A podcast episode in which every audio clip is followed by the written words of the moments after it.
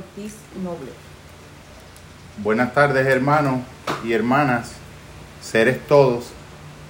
Ofrecemos este momento de encuentro eh, lectivo y conversacional con el compañero eh, teólogo doctor Ángel Ariel Ortiz Noble, eh, como parte de una continuidad de una larga conversación que ininterrumpidamente venimos sosteniendo desde algo antes de la mitad del año anterior. siempre partimos de unas premisas importantes, máxime cuando le estamos intentando rendir el mejor honor que el conocimiento y la, racionalidad y el alma humana puede concederle a un libro fundamentalmente revelado y fundamentalmente anclado en una riqueza simbólica y a nivel de imaginería totalmente deslumbrante que pudiera tener un efecto desconcertante si no es asumida desde una manera específica en la que reconocemos humildemente que nos movemos más allá del renglón del mundo del concepto y que nos estamos adentrando en espacios donde la alegoría, el símbolo, la metáfora y las imágenes se vuelven el contenedor, la vasija, el vehículo que intenta hacerle justicia a la espiritualidad revelada y a lo que hemos dado en llamar el encuentro entre lo divino y lo humano, ese punto de intersección de la eternidad con el tiempo que transversa el centro del alma de cada ser humano que es llamado a abrirse a espacios de trascendencia. Dentro de ese espacio eh, siempre hemos tenido eh, por consigna tres planteamientos fundamentales y el primero de ellos es que todo lo sabemos entre todos. Esa experiencia y ese planteamiento eh, díptico del compañero Paulo Freire de alguna manera nos coloca a todos como en un banquete, en una mesa de la aventura del diálogo donde se van desdibujando los horizontes de la jerarquía y lo que tenemos es un encuentro de las almas convocadas en mayordomía del espíritu para ese tipo de encuentro y construir un saber que es una aventura de una vida en comunidad que en el mundo antiguo pues se le ha llamado iglesia, una vida en comunidad. También siempre planteamos que cuando una un planteamiento de Leonardo Boff de que nadie es tan pobre como para que no pueda darle algo a alguien y que nadie es tan rico como para que no pueda recibir algo de alguien.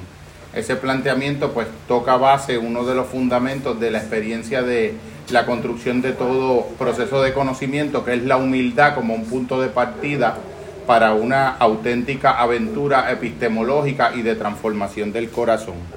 También tenemos eh, el otro planteamiento que es troncal en toda, eh, en el espíritu al que nos invitamos recíprocamente en estas presentaciones, de que de alguna manera si tratas a los demás como lo que son, los haces ser más de eso que son, pero si tratas a los demás como si ya fueran lo que podrían llegar a ser, los haces ser más lo que deberían ser. En ese sentido, esta aventura comunitaria donde todos nos vamos elevando, recibiendo un poco el llamado al que estas eh, ricas escrituras reveladas nos invitan como una aventura diferente del corazón. Yo quería eh, abrir con la lectura de un pequeño poema que trata el problema del tiempo y como parte de la presentación tiene que ver con el estudio de los tiempos finales, que es la etimología del concepto eh, escatología, voy a compartir esta pequeña reflexión que es Bert Norton, el primero de los cuatro cuartetos del poeta inglés Thomas Stern Eliot, T.S. Eliot. El tiempo presente y el tiempo pasado están quizás presentes los dos en el tiempo futuro y el tiempo futuro contenido en el tiempo pasado. Si todo tiempo es eternamente presente, todo tiempo es irredimible. Lo que podía haber sido es una abstracción que queda como perpetua posibilidad solo en un mundo de especulación. Lo que podía haber sido y lo que ha sido apuntan a un solo fin que está siempre presente. Hay eco de pisadas en la memoria, allá por el pasadizo que no tomamos hacia la puerta que nunca abrimos, a la Rosaleda. Mis palabras tienen eco así en vuestra mente. Pero ¿con qué propósito agitar el polvo en un búcaro de pétalos de rosa no lo sé. Otros ecos habitan el jardín. Seguiremos.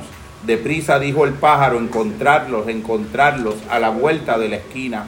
a través de la primera vuelta. Así avanzamos y ellas en ordenación formal a lo largo de la alameda vacía hacia el círculo del box para mirar en lo hondo del estanque vaciado. Entonces pasó una nube y el estanque quedó vacío. Anda, dijo el pájaro, pues las hojas estaban llenas de niños, escondidos con emoción, conteniendo la risa. Anda, anda, anda, dijo el pájaro. La especie humana no puede soportar mucha realidad el tiempo pasado y el tiempo futuro, lo que podía haber sido y lo que ha sido, apuntan a un solo fin que está siempre presente. Y en la dirección de esta maravillosa aventura hermenéutica a la que nos dirigimos para hablar sobre el análisis en símbolos de la revelación de los tiempos del fin y de la promesa, estoy con ustedes el doctor Ángel Ariel Ortiz Noble. Muchas gracias, Jorge. Bienvenidos y Dios les bendiga a todos.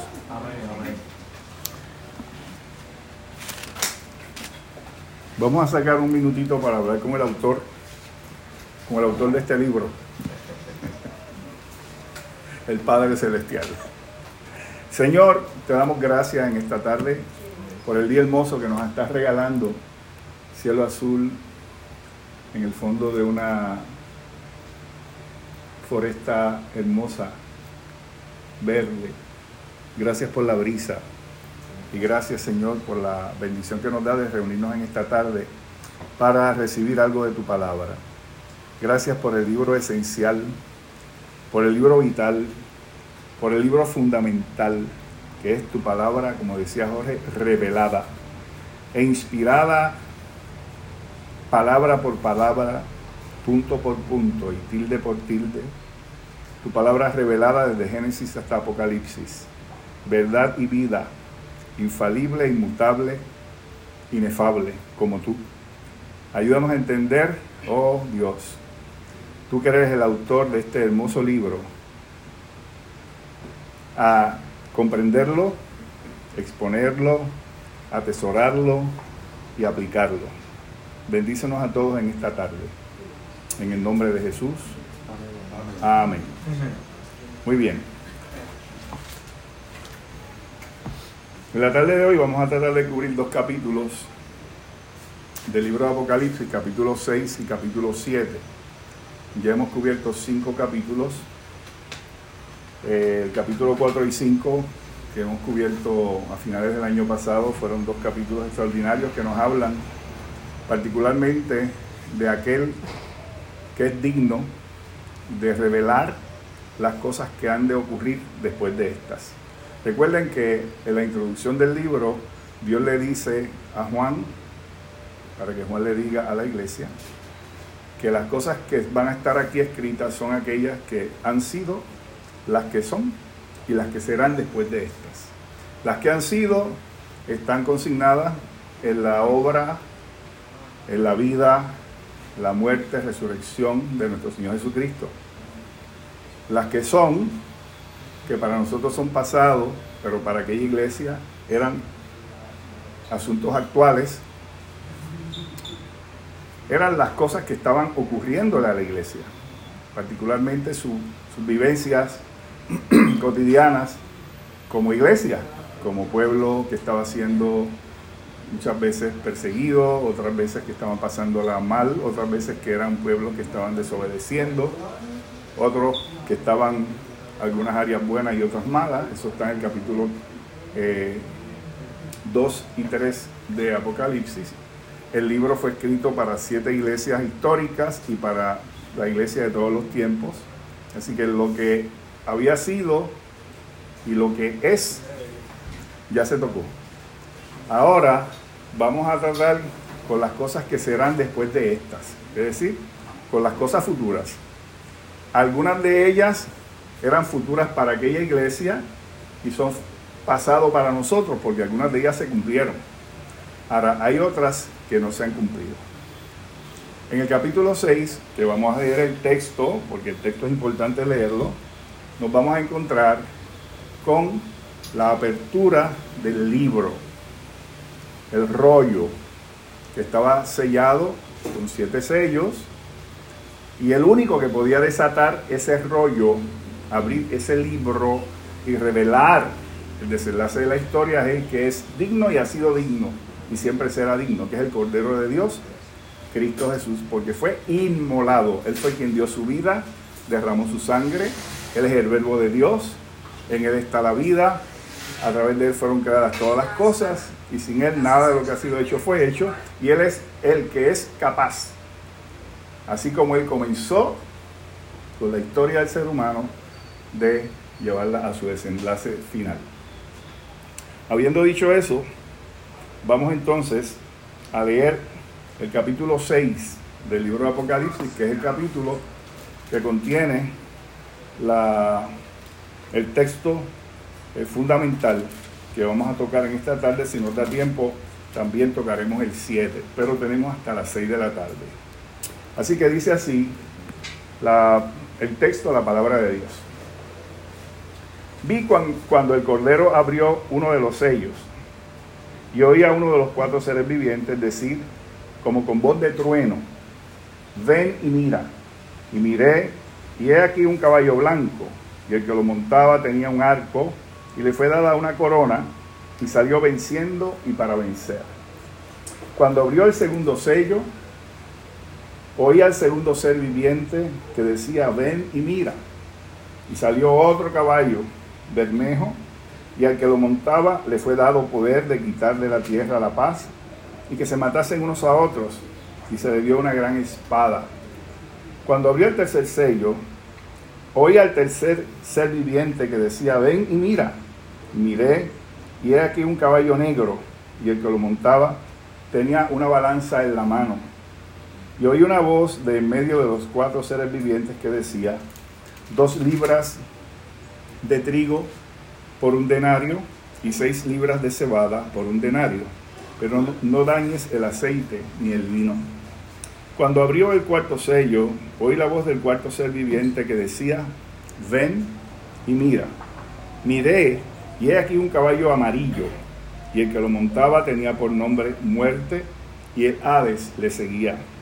Y le fue dada potestad sobre la cuarta parte de la tierra para matar con espada con hambre, con mortandad y con las fieras de la tierra. Cuando abrió el quinto sello, vi bajo el altar las almas de los que habían sido muertos por causa de la palabra de Dios y por el testimonio que tenían. Y clamaban a gran voz, diciendo, ¿hasta cuándo, Señor, santo y verdadero, no juzgas y vengas nuestra sangre en los que moran en la tierra?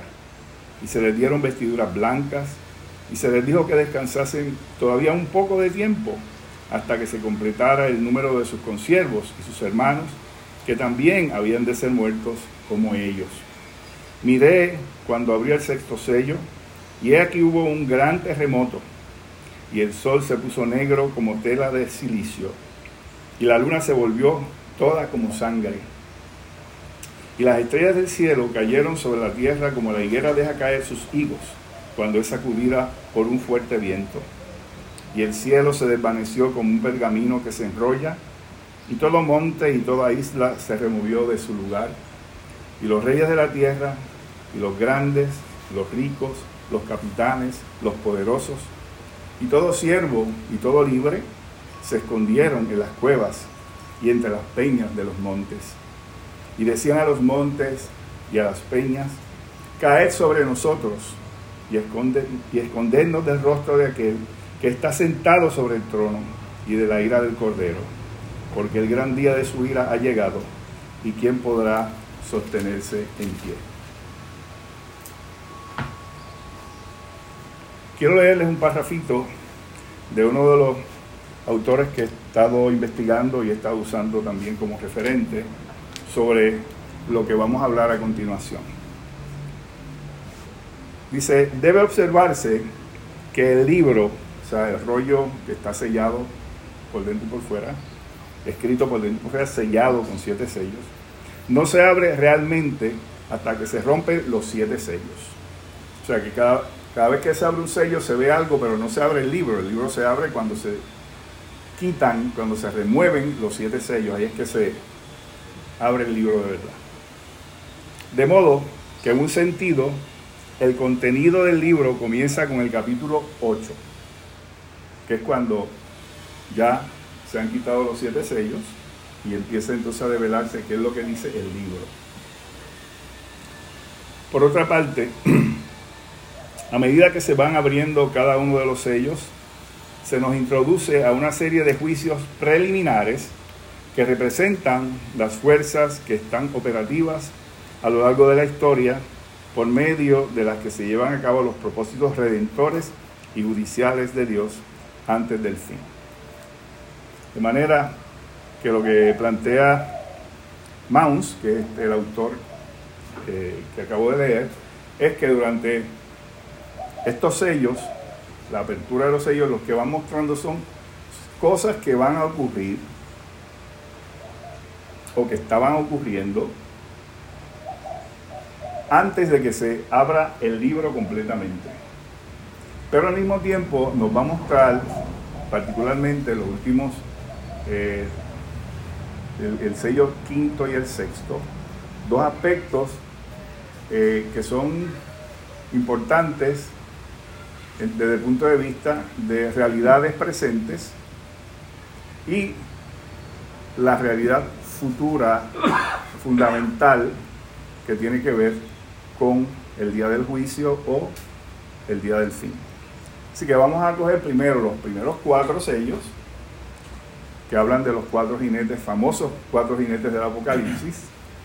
Luego entonces hablaremos del quinto sello y del sexto sello. ¿Ok?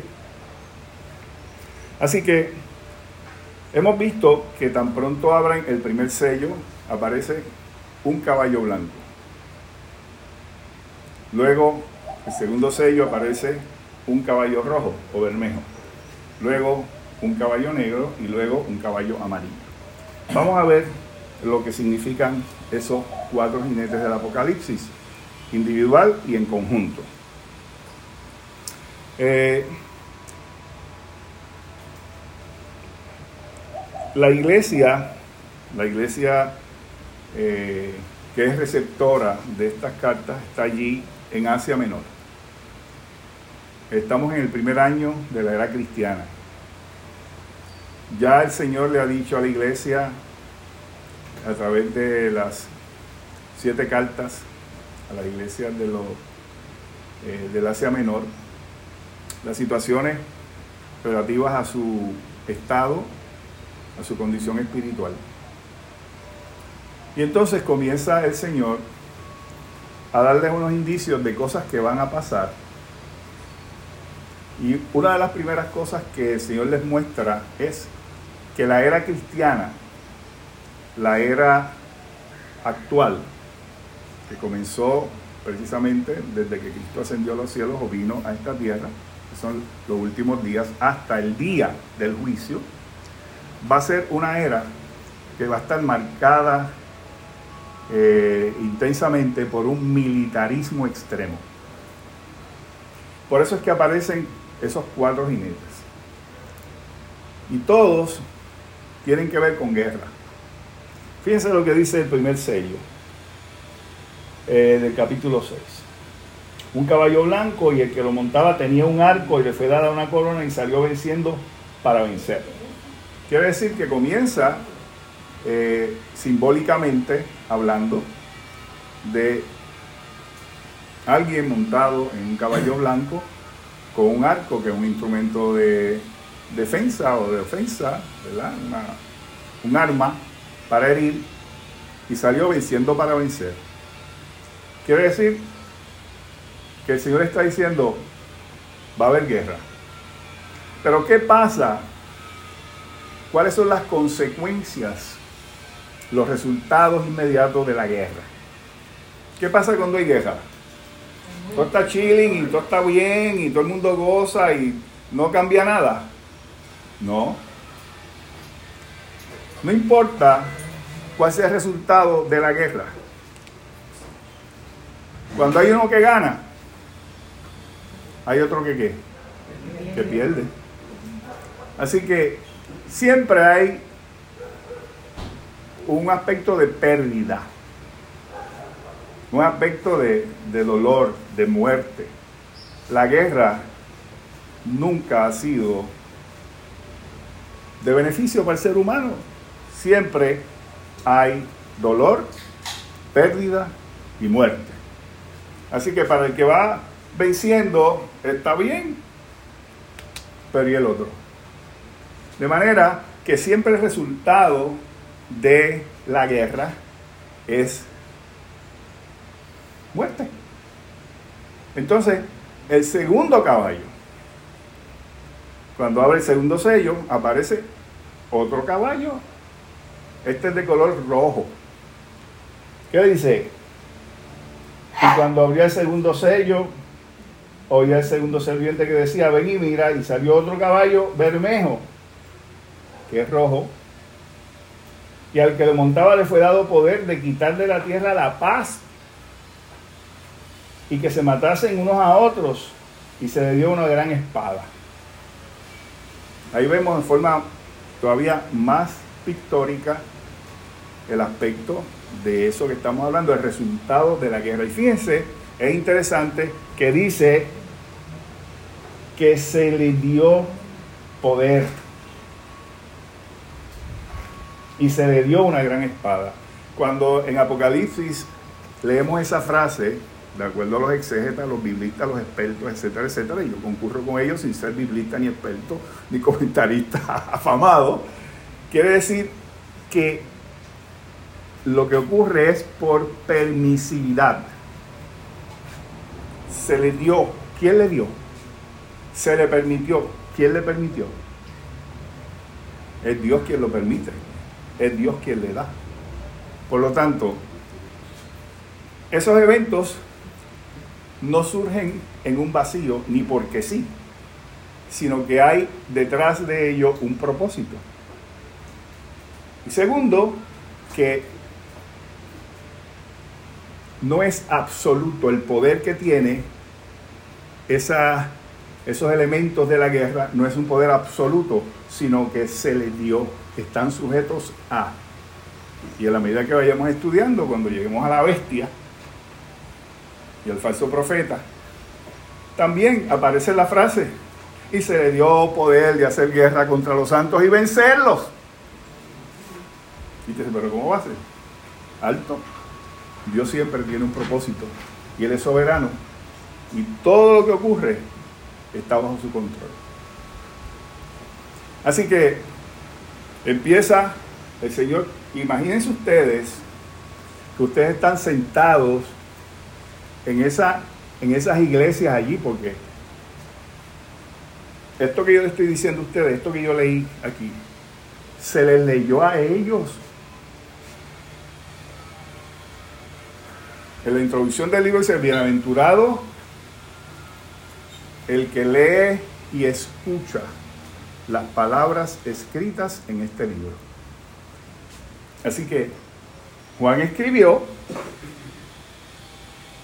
y circuló lo que escribió. Y había un lector. En cada una de las iglesias ese libro llegó y fue leído. Así que imagínense ustedes que usted está allí escuchando y de momento dice, cuando abrió el primer sello, apareció un caballo que iba con una flecha el jinete. Y el, segundo caballo se le dio una espada. ¿Conocía lo que eran espadas esa gente? ¿Conocía lo que era un caballo con un tipo con una flecha? Claro que sí.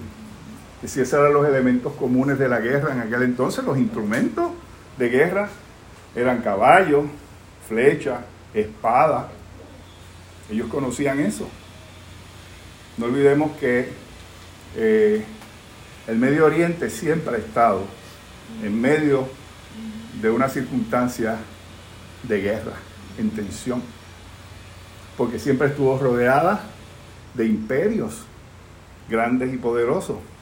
Egipto, Asiria, Babilonia, Grecia, Persa y Roma. Y que ellos conocían eso abrirán los ojos así, wow, todo eso viene y está. El tercer caballo.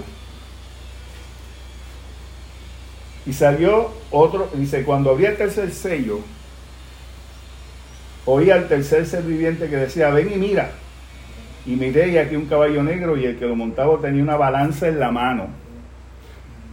Los jovencitos aquí quizás no, no, quizás no pueden identificar lo que es la balanza. Yo cuando era nene eh, compraba en el colmado Rosario, allí en Vega Baja. ¿Se acuerdan, Martín? En la, en la tienda de Orlando y de Geño. y había una balanza. ah, por eso que está. Sí, ¿tú eres medio bajeña? Ah, pues mira, estamos del gajo, del melao melao. pues entonces, eh, ellos ponían, aquella era moderna, ¿verdad? En aquel momento era un plato, tú ponías ahí para pesar, y entonces había un dial que decía el número, el peso. Pero la balanza que se refiere aquí es otro tipo de balanza, que también yo la vi en las plazas de mercado. Ponen el producto en un plato. En este otro lado tienen una varillita con un stopper, con una, eh, digamos, una goya y van poniendo pesos hasta que van nivelando la balanza y ese es el peso. Así verás, son tres libras. Esa es la balanza, ¿ok? A la que se refiere ahí. Tú ponías aquí una cosa y vas añadiendo peso hasta que sube y ese es el peso. Parecido a, la balanza que, eh, que, usamos en, los, en el médico, que tú te paras y entonces ya vas moviendo, moviendo la pesita hasta que... ¿ah? hasta que el, indicador queda en el medio y se así, mira, son 350 libras. ¿Ok? Así que es la balanza. ¿Y qué dice? Y oí una voz que en medio de los cuatro seres vivientes que decía, dos libras de trigo por un denario y seis libras de cebada por un denario. Pero no dañes el vino ni el aceite. Una de las cosas que ocurre como resultado de la guerra es que la economía se afecta y se altera. Y típicamente las cosas se encarecen. Las cosas se encarecen. Y, eso es lo que está diciendo el texto. Un denario, un denario, es lo que se gana, se ganaba un obrero al día. Al día. Vamos a ponerlo en, en, en arroyo para que lo podamos entender. Hoy un denario es 8 por 8.25. 8 por 8, 64 y 2 pesos más son 66 pesos, más o menos que se gana de 66 a 70 dólares el que gana salario mínimo en Puerto Rico. Eso es un denario. Eso es lo que se usaba para ponerlo en, o sea, en el valor, por ejemplo, cuánto tú querías, eh, lo que tú querías versus cuánto era que pesaba, que ahí es que se ponía eso. No, no, el denario es lo que ganaba, lo que ganaba el obrero. Oh, el denario es el salario diario, de un obrero. Pero cada, o sea, ese denario tenía. No, no, no, no. Eh, eh, las pesitas ya estaban graduadas. Oh, sí, o sea, el, el, el, lo que se usaba para mover la balanza eran unas pesas graduadas ya, oh, ¿verdad? Otra medida. El denario es el salario de un día. Así que eso quiere decir, si lo llevamos a llevar eh, al día de hoy, que dos libras de trigo, que cuánto pesa un paquete de harina de, de pan, dos libras, ¿verdad? La bolsita. Eso es lo que pesa más o menos, ¿no es cierto? Amas de casa, hello. Si tú fueras al supermercado y fueras a comprar un paquetito de harina de trigo, te costaría 66 dólares. ¿Está barato o está caro? Carísimo. El, trabajo de un día. El trabajo de un día. Quiere decir que lo que está diciendo ahí es, las cosas se van a poner bien caras como consecuencia de la guerra. Y eso ha estado ocurriendo siempre que ha habido guerra. Ellos iban a ser testigos en el contexto de ellos posiblemente de alguna situación que ellos iban a, a vivir, pero también a través de toda la historia ha habido ciclos de guerra y la guerra hasta hoy no termina. Ahora mismo, ¿cuánto vale una docena de huevos aquí? 6 dólares. Se acabaron de tres y pico. Vale 6 dólares. 6.39 Y 8 dólares también. y 8 dólares. Lo pagué en 8. Se duplicó el pan y todo eso, ¿verdad? Se cuadruplicó. Se cuadruplicó. Valían 99 centavos, están hasta en 7. Han subido un 600%. Ok. Ustedes saben, ustedes saben a qué se le atribuye, a qué le está atribuyendo Estados Unidos y el Occidente el encarecimiento de los artículos básicos a la guerra de Rusia y Ucrania. A la guerra de Rusia y Ucrania. Y Ucrania queda como de aquí a Vieques, de lejos de aquí, ¿verdad? Queda Al otro Al lado. otro lado. al otro lado del mundo casi. Y allá, lo que está ocurriendo allá nos está afectando aquí. O sea, imagínense ustedes el mundo mediterráneo, que es un mundo chiquito comparado con el mundo nuestro, desde el punto de vista de lo que es geopolítica, ¿verdad? Así que cualquier guerra que hubiera ocurrido en la frontera del Imperio Romano, ya sea en, el- en la frontera con Alemania, o acá en África, o por allá en el lejano oriente, donde sea que llegaran las fronteras del Imperio Romano, que estaban siempre asediadas porque la gente quería meterle mano a Roma, eso iba a afectar a la gente de la iglesia y de el Mediano Oriente y de Asia Menor, donde estaban ubicadas esas iglesias. Porque igual que hoy, el comercio y los artículos se movían a través de los medios de transportación conocidos. ¿Cuáles eran? Camellos, dromedarios, caballos, mulas. Y se obtenían de los sembradíos de trigo, de cebada, ganado.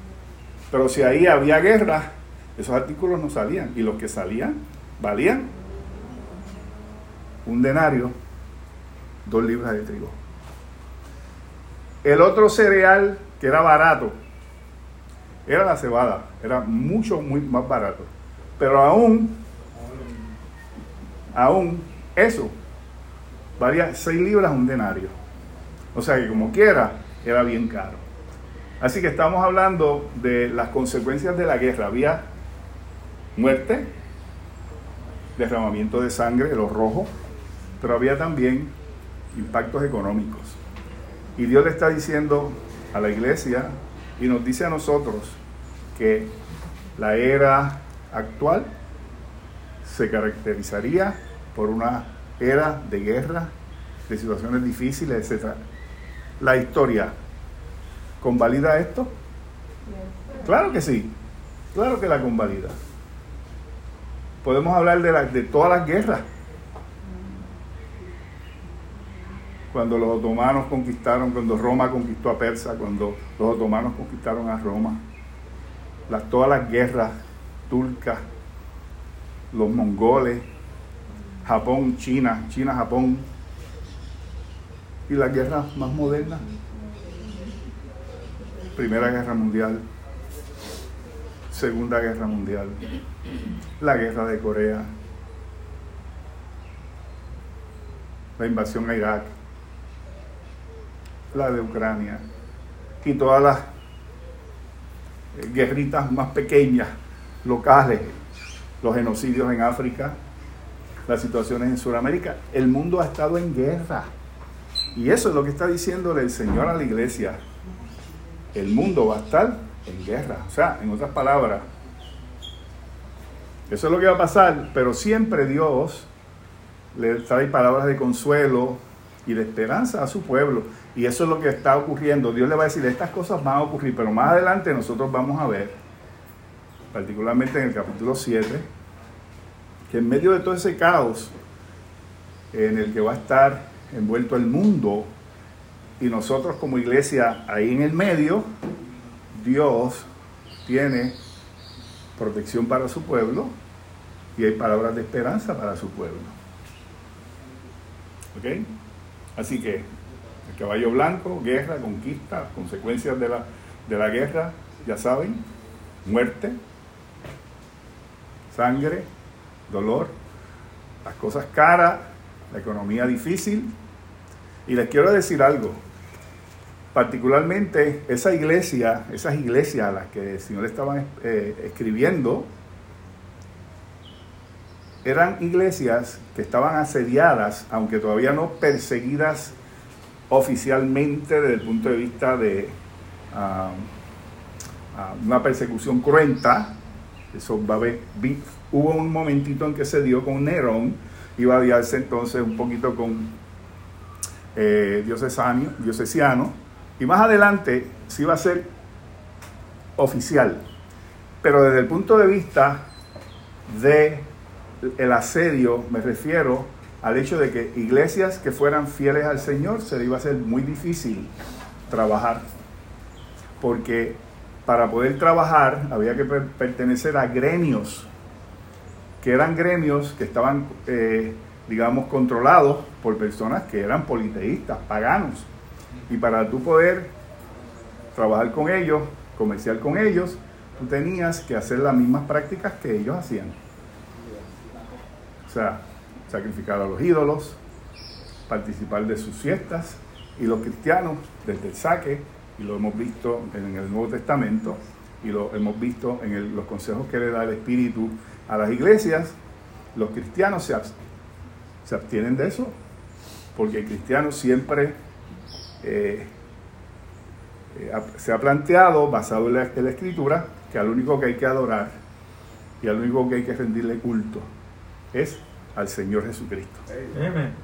Por lo tanto, tienes que participar de esta orgillita aquí. Dice, pues lo siento. Ah, pues no puedes trabajar. Pues no trabajo. Así que ahí se le apretaba un poco más la situación. O sea que estamos hablando de que Dios le está diciendo a la iglesia, apriétate los pantalones, la correa. ¿Ok? Así que el último saldo, el último saldo de la guerra es el caballo amarillo. ¿Qué dice el caballo amarillo? Y es aquí un caballo amarillo.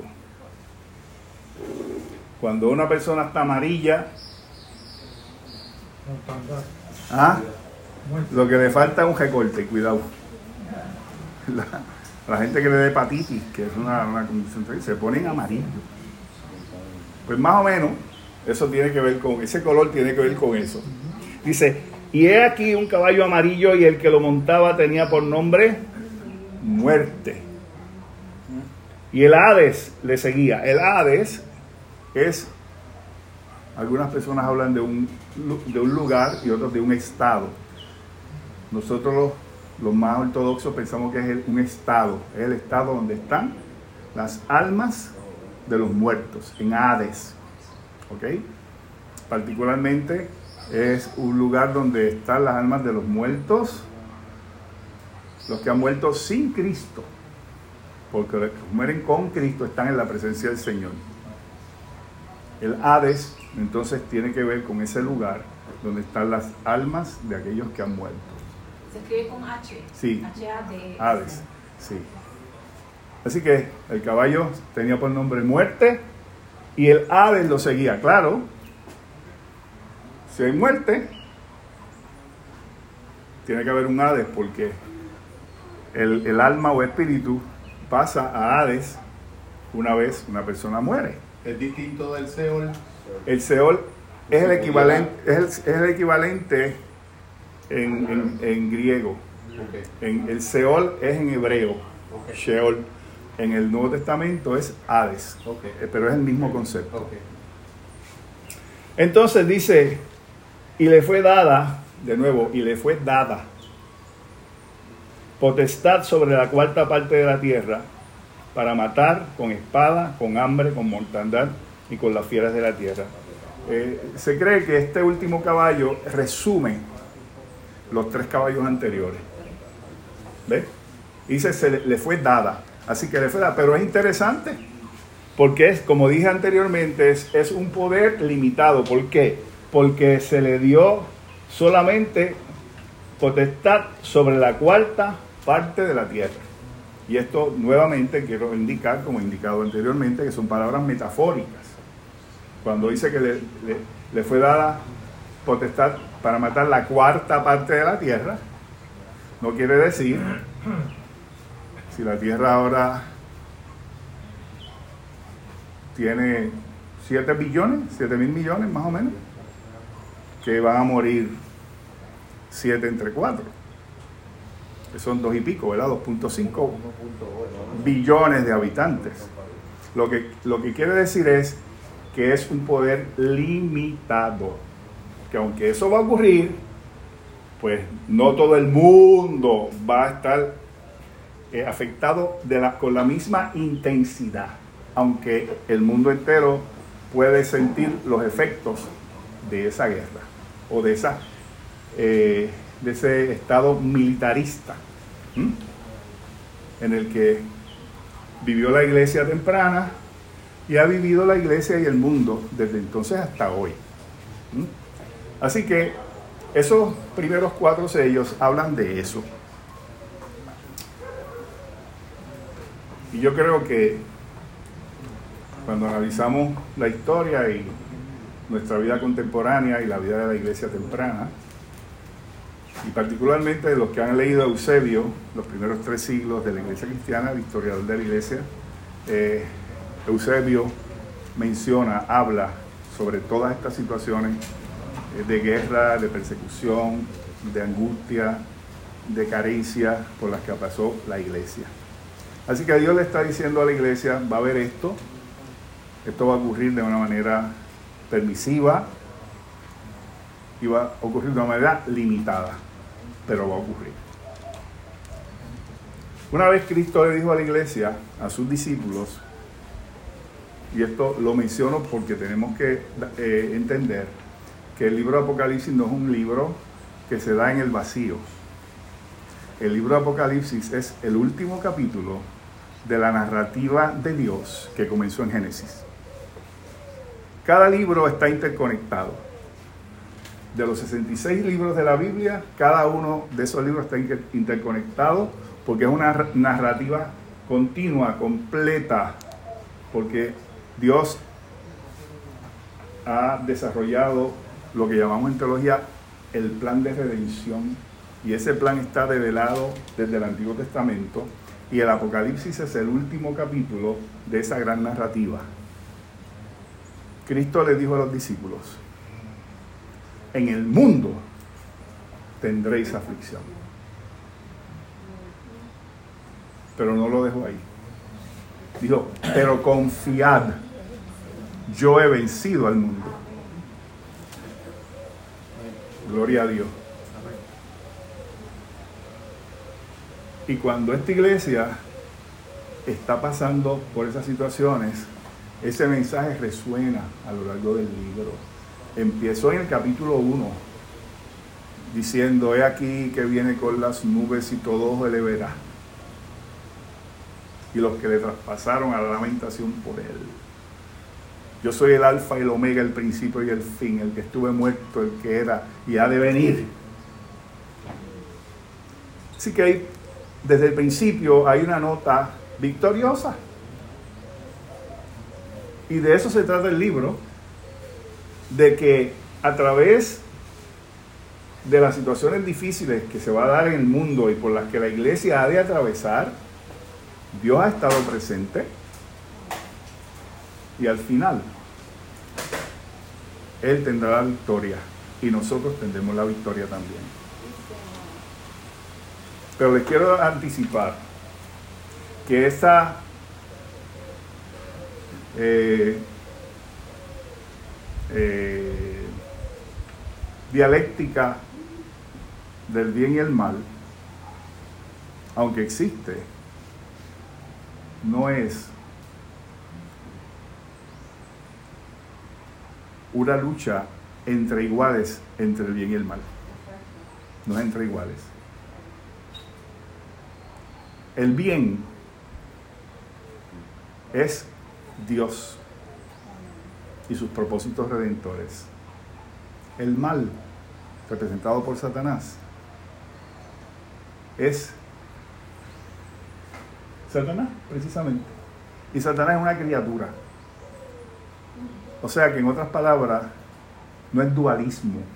No es como, no es como, no es como la, eh, la- la- la- las películas de Star Wars, ¿te acuerdas? Star Wars, que había, estaba la fuerza, y entonces estaba el lado oscuro y el lado Luminoso. luminoso, claro, ¿verdad? De la fuerza, pero eran, eran dos fuerzas iguales.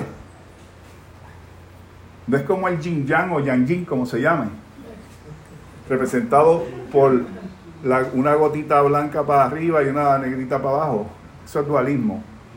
En el cristianismo no hay dualismo. Porque Dios es soberano y es todopoderoso.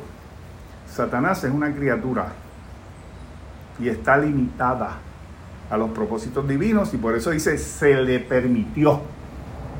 De aquí tú no pasas. Te lo voy a permitir hasta aquí. Por eso es que el de Apocalipsis se cuida de decir se le permitió y le fue dado.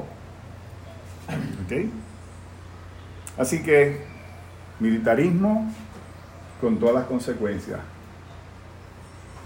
Dolor, muerte, derramamiento de sangre,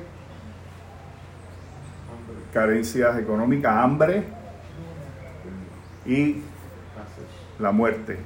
Eh, repartida de diferentes maneras, por guerra, por matanzas, por hambre, por todo. Ahora, hay un, hay un datito importante aquí que habla precisamente de ese aspecto de que es una cosa limitada. Si se fijan, en el tercer caballo, en la última frase del, del verso 6, miren lo que dice. Los que tienen Biblia, búsquelo. Dice, pero no dañes el aceite ni el vino. Los estudiosos dicen que eso quiere decir que aunque iba a haber privación de, las, de cosas como el trigo y la cebada, cuya cosecha ocurre temprano, tú siembras un, un grano de trigo y quizás a los seis meses ya estás cosechando, no ocurre así ni con el, los olivares ni con los viñedos. Los olivares toman bastantes años en, en cultivarse. O sea, los, los- los- los árboles de, de- de oliva, de, de aceitunas y los viñedos también, una vez tú siembras, eso tiene que crecer, se tarda un año en lo que tú cosechas el vino, las uvas, haces vino, ese, puede pasar dos años. De manera que lo que está diciendo ahí es que habían cosas bien básicas que tardaban mucho en cosecharse, que, no- que eso iba, que eso iba, eso iba a estar. O sea que aunque el, el trigo la cebada, que es un alimento de todos los días, pero que se cultiva rápido y va a carecer, las cosas más difíciles, que también eran básicas y económicas, esas Dios las iba a preservar. Es como ahora. Por ejemplo, antes que las cosas se pusieran caras aquí, uno iba, a- uno iba al colmado y ¿qué hacía? Papita, chistrí, chicharrón, refresco, arroz, habichuela, carne, huevo. Ahora, ¿qué uno hace? Arroz, habichuela, Jamonilla. carne y huevo. Jamonilla, si se puede. ¿Sabes cuánto vale la de corned beef? Que yo fui a comprar un corned beef que Sandra fue a cocinar a Daniel, nuestro hijo. Ahora en, en- en despedida de año. En un sitio allá en Publix, una- un supermercado llama Publix, 7 pesos. Yo no sé cuánto está aquí, pero ahí estaba en 7 pesos una lata con beef. ¿Ah? Depende de la marca. Depende de la marca. Depende de la marca. Y el bacalao. El bacalao está. Así que entonces tú decías, ok, antes tú cogías una penca de bacalao, sí, muerto de la risa. Pero ahora tú dices, deja ver, deja ver qué cojo. O sea que uno se ha vuelto más que, más selectivo. Más selectivo en lo que uno compra. Porque eso, estaba, eso es lo que dice esto aquí, que llega un momento en que la pirámide alimentaria pues se va a reducir a las cosas esencialmente básicas. Creo que también eso quiere decir que, que nos vamos a tener que acostumbrar a comer cosas que no comíamos antes. ¿Que no son qué? Que nos vamos a tener que acostumbrar a comer cosas, ¿verdad? En, en el sentido de la comida, o hacer cosas que no hacíamos antes. Es correcto. Por el sentido económico. Es correcto, muy bien, eso es cierto. Y reaprender ciertas cosas, ¿no es cierto? Ahí bregamos con la disciplina, con una serie de cosas. Eh, así que hasta ahí hemos hablado de los primeros cuatro sellos de los jinetes. Ven que no hay nada súper misterioso, no es una película de Hollywood en donde sale un caballo así, ah, corriendo por los aires y el ruido todo y está tacatá, tacatá, tacatá. No, hay una hermenéutica, hay una forma de interpretar Apocalipsis. Y la iglesia entendió eso. Primero porque en la iglesia en aquella época no existía Hollywood. Ni existían los medios sensacionalistas que existen hoy en día. Que te cogen Apocalipsis, te cuento estos pasajes y los tergiversan. Y le sacan provecho económico. Y los más perversos los utilizan para meterle miedo a la gente y controlarlos a través del miedo. El libro de Apocalipsis no es un libro para coger miedo, al contrario, es un libro que nos invita a acercarnos a ese Dios bueno, maravilloso, misericordioso, el Dios de gracia. Usted lo va a ver al final. Cuando usted, aleluya, cuando usted vea esa nueva Jerusalén descender del cielo, ataviada como una esposa para el, para el Cordero, la iglesia, linda, limpia, victoriosa. Eso es lo que dice el libro. Y lo vamos a ver. Ahora, vamos al quinto sello. Vamos al quinto sello. El quinto sello es bien interesante. Porque el quinto sello nos habla de una realidad que es, triste, ¿verdad? Y tiene eh, un sabor agridulce. Nos habla del martirio, del martirologio. Así que vamos a ir a ese sello. A darle un poquito para adelante al- a la presentación aquí.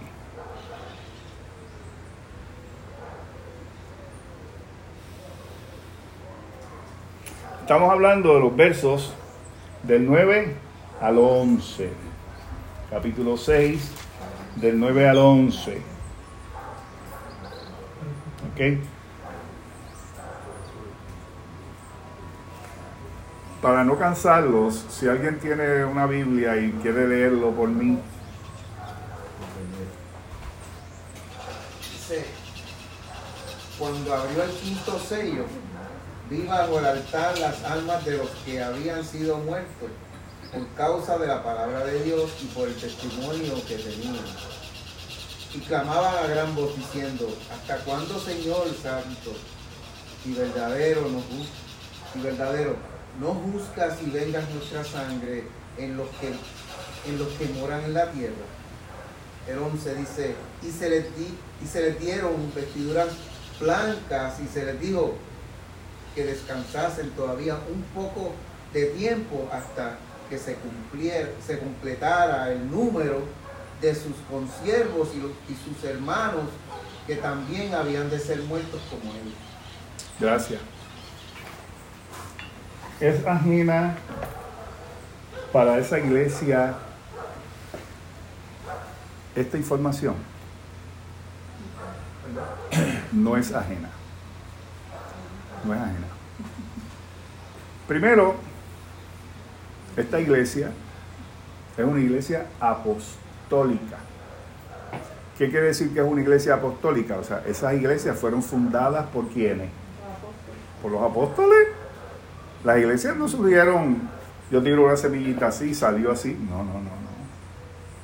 Esas iglesias del Asia Menor, así como las iglesias de Grecia y las iglesias de Judá y de Asiria, fueron fundadas por los apóstoles, es decir, por el apóstol Pablo primordialmente, por Pedro y por otros. El libro de los Hechos nos habla de Pablo, de Pedro, nos habla de Juan y Bernabé.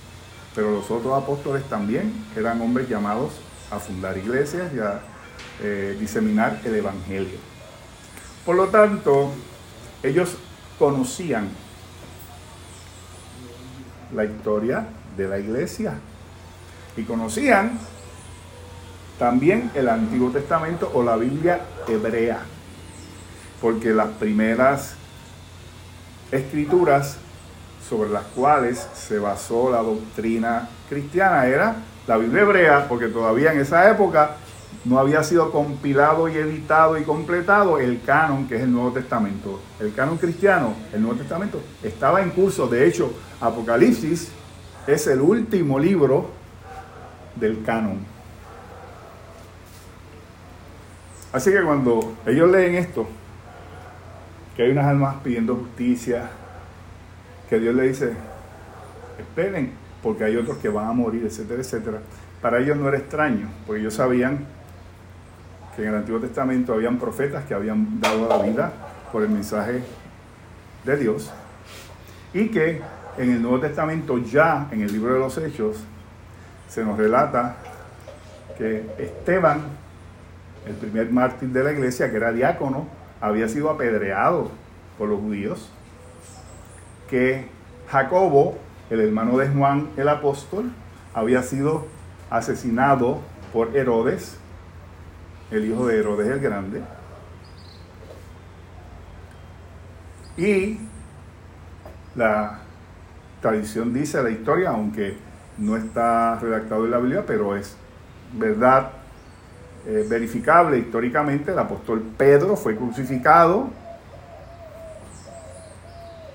y el mismo Juan en una de las cartas a la iglesia habla de otro de los mártires que en ese tiempo había, había eh, dado su vida por Cristo. O sea que, que, que el asunto del martirologio era una realidad. En, el, en, el primer, en la primera enseñanza que le da el Señor a los discípulos, ¿sabe lo que dice la bienaventuranza? Bienaventurados los que padecen persecución por causa de la justicia, porque de ellos es el reino de los cielos. Bienaventurados sois cuando por mi causa os vituperen y os persigan y digan toda clase de mal contra vosotros mintiendo. Gozaos y alegraos, porque vuestro galardón es grande en los cielos porque así persiguieron a los profetas que fueron antes de vosotros. Eso fue lo primerito que dijo el Señor en la bienaventuranza, la quinta o sexta bienaventuranza, la, la octava. Pero le dice a los discípulos, ¿ustedes quieren seguir en pos de mí? ¿Me quieren seguir? Pues quiero decirles algo. El que quiera seguir en pos de mí, tome su cruz cada día niéguese a sí mismo y sígame. Si yo, si yo hubiera escuchado esas palabras, habiendo sido un judío convertido al cristianismo en el tiempo de Jesús, hubiera dicho, ¿Mm? tomar la cruz. ¿Qué era eso? ¿Qué era tomar la cruz? Al fue toda la vida, por lo que creía. Llevar la cruz para morir. Porque los judíos estaban acostumbrados a ver hombres caminar con su cruz a cuestas por la vía dolorosa hasta el Calvario. donde serían crucificados, como ocurrió con nuestro Maestro el Señor Jesucristo. Así que cuando Cristo les dice, síganme, pero esto implicaría la muerte si fuera necesario, había que tener babilla y había que ser llamado de verdad por el Señor para seguir a Jesús. O sea que los, los cristianos sabían que cuando entraban al seguimiento había una condición o un aspecto de martirio. Y el quinto sello les dice, hay gente que ha muerto, las almas de los que habían muerto estaban clamando justicia. Ahora, no es, no es que en debajo de, esto es una figura metafórica. El altar, ¿recuerdan el altar?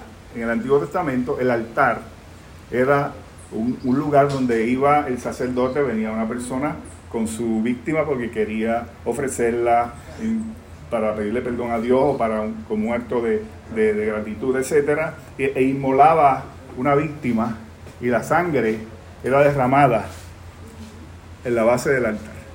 Esa es la figura. ¿okay? La sangre derramada en la base del altar. Entonces, no es que las almas están clamando y diciéndole a Dios, Dios, hazme justicia, Dios, porque sabemos, porque el contexto de la, de la escritura nos dice que las almas de los creyentes están en el paraíso, están en un lugar de absoluta bendición y paz,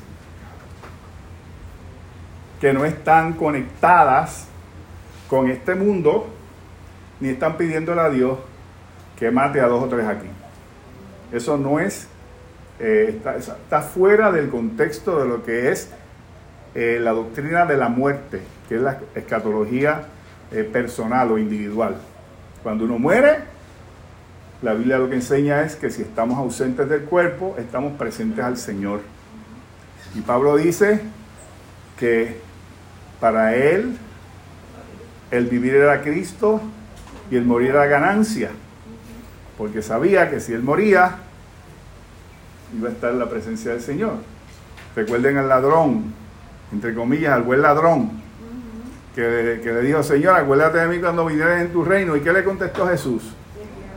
Te aseguro, de cierto, de cierto te digo, que hoy estarás conmigo en el paraíso.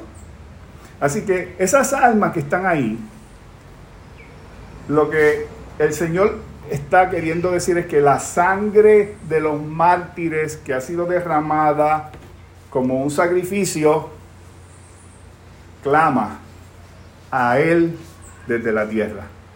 Y que en algún momento dado, en el tiempo de Dios, luego que se complete el número de los consiervos, o sea, en otras palabras, va a haber más mártires. ¿Hubo más mártires? Sí.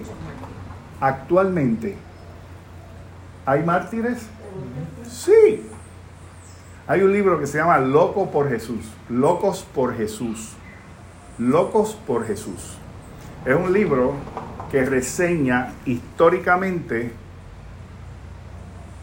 a los mártires de la era cristiana. Locos por Jesús. Testimonios contemporáneos y testimonios históricos.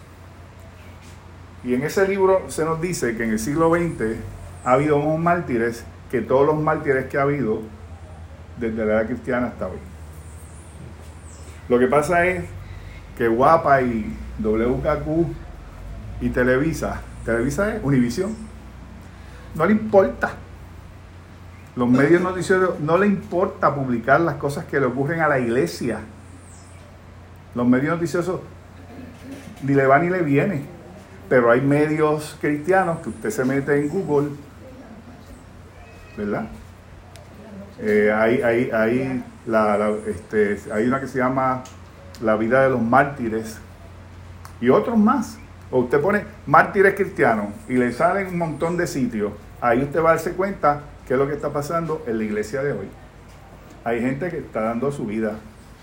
En África, los otros días mataron a yo no sé cuántos pastores o, curas, quemaron iglesias. Hace poco violaron a no sé cuántas mujeres. En India están también atacando, quemando iglesias cristianas y musulmanas, porque los indios disparan para todos, para todos los sitios. En Sudamérica también ha habido persecución contra cristianos. Y en Estados Unidos, que es una nación cristiana, todos nosotros sabemos que ya se apartó el cristianismo. Con todas estas eh, disposiciones legislativas del aborto, con las disposiciones de que no se puede orar en las escuelas, con las disposiciones de que no se puede tener los 10 mandamientos en la sala de los jueces. Todo eso y otras cosas más que no quiero mencionar ahora porque son temas delicados, está ocurriendo ahí al ladito, a dos horas y media y nos está salpicando a nosotros aquí. Por eso es que esta sociedad va en, una, en un declive moral y un declive espiritual a causa de la persecución, en el caso nuestro, simulada, pero persecución. De manera que vuelvo y repito, ese quinto sello nos habla de que hay mártires, que habrá mártires, y muchos de nosotros quizás tendremos que ser mártires también. Los que somos cristianos, que hemos entendido lo que significa el llamamiento, estamos dispuestos a dar la vida por Cristo.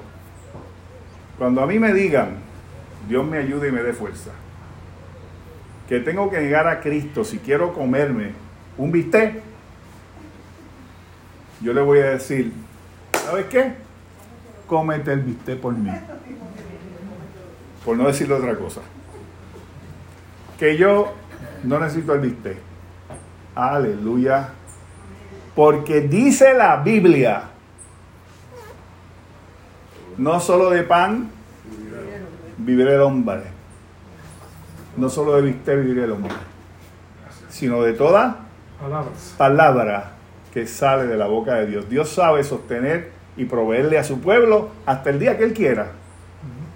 No nos olvidemos de Elías, de la viuda de Sarepta de Sidón. No nos olvidemos de la multiplicación de los panes y los peces. Aleluya. Ese Dios que hizo esas maravillas, esos portentos, es el Dios del cristiano. Es tu Dios, es mi Dios, que está con nosotros. ¿No es cierto? Y morir por Cristo es un privilegio. Porque Pablo dijo que a nosotros no se nos ha concedido, se nos ha concedido no solamente creer en Él, sino morir con Él. Así que es la realidad.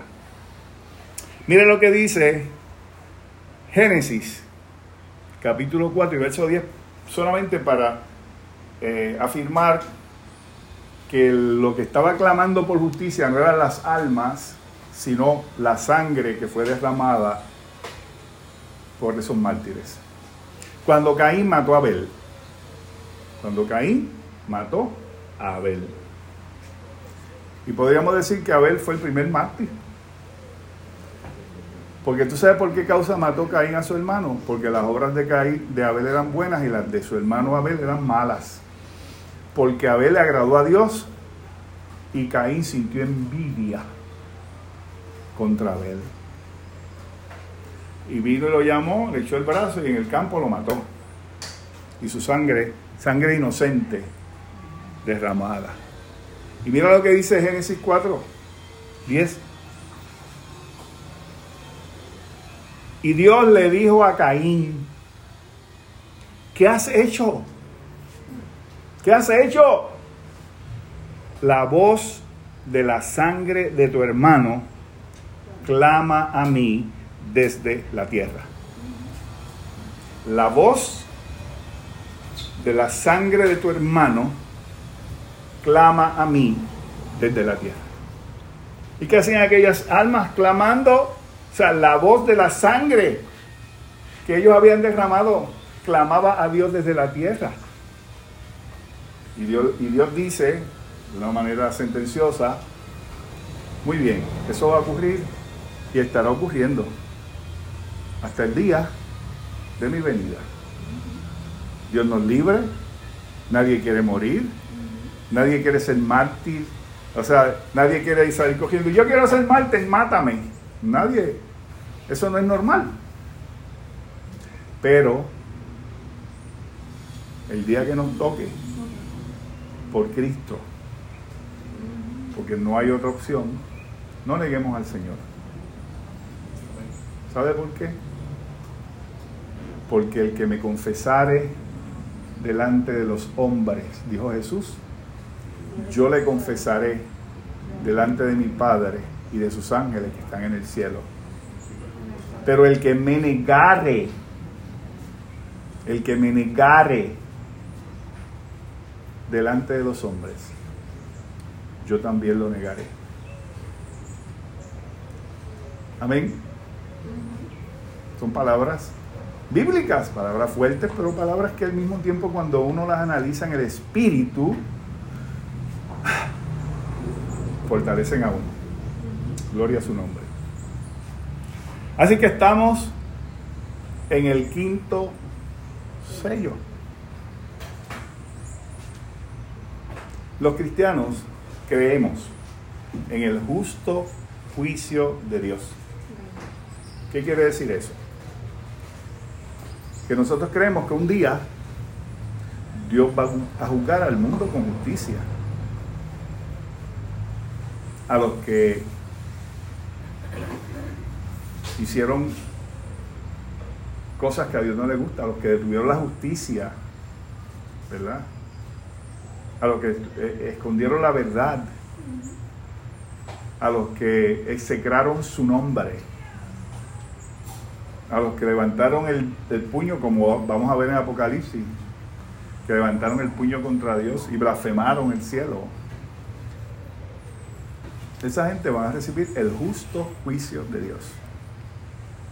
Los cristianos vamos a recibir la retribución que corresponde a la fe y a las buenas obras.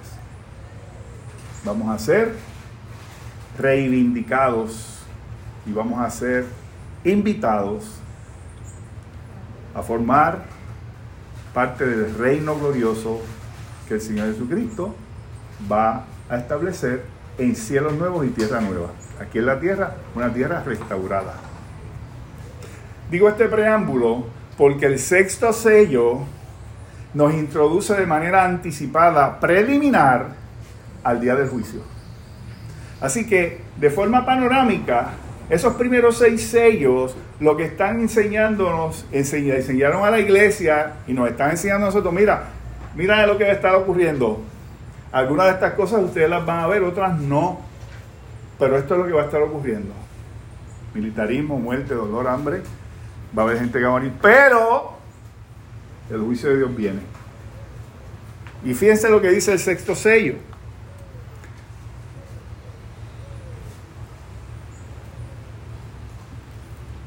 Dice, miré cuando abrió el sexto sello. Y he aquí, hubo un gran terremoto. Y el sol se puso negro como tela de silicio y la luna se volvió toda como sangre. Y las estrellas del cielo cayeron sobre la tierra como la higuera deja caer sus higos cuando es sacudida por un fuerte viento. Y el cielo se desvaneció como un pergamino que se enrolló y todo monte y toda isla se removió de su lugar. Y los reyes de la tierra y los grandes, los ricos, los capitanes, los poderosos y todo siervo y todo libre se escondieron en las cuevas y entre las peñas de los montes y decían a los montes y a las peñas, cae sobre nosotros porque no podemos ¿verdad? No, escondernos del rostro de aquel que está sentado sobre el trono y de la ira del cordero, porque el gran día de su ira ha llegado y quién podrá sostenerse en pie. ¿Ok? Así que este lenguaje que estaba usando aquí el, el- el autor humano, perro, inspirado por el Espíritu Santo, es un lenguaje veterotestamentario, que es decir, es un lenguaje típico del Antiguo Testamento. En todas las, en todas las expresiones del Antiguo Testamento, cuando se hablaba del día de Jehová, el día de la ira, en juicio, tanto para el pueblo de Israel como para el juicio de las naciones impías, se usaba este tipo de palabras. El sol se va a oscurecer, la luna se va a poner roja, las estrellas van a caer del cielo, ah, va a haber terremoto, es decir, va a ser una, una hecatombe, un cataclismo cósmico. Eso es lo que significa eso. Quiere decir que en el día del juicio, que es lo que nos está presentando este sexto sello de manera anticipada, no es que está ocurriendo ahí, sino que es lo que va a ocurrir. Le está mostrando que al final, después de todo eso, al final de la historia, va a venir un día del juicio. Luego el libro de Apocalipsis nos va a dar más detalles y yo voy a explicarlo. Pero ahí de forma anticipada, en forma breve, está diciendo, va a haber un juicio. En este caso, va a haber un juicio sobre los impíos. Esa gente que promovió la guerra, esa gente que mató a gente inocente, esa gente que derramó la sangre inocente de los mártires, esa gente que aquí les llama, mire cómo les llama aquí, les llama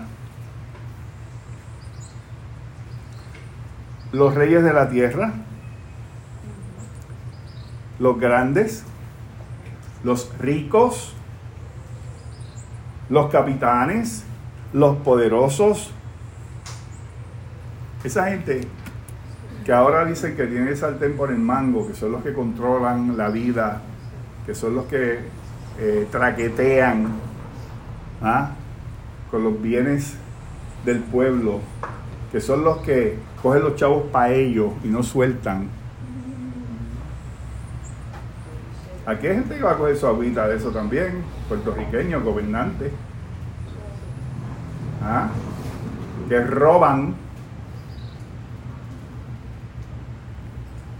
que cometen peculado, se enriquecen ilegalmente de todas las administraciones, que mienten, que son corruptos, esa gente.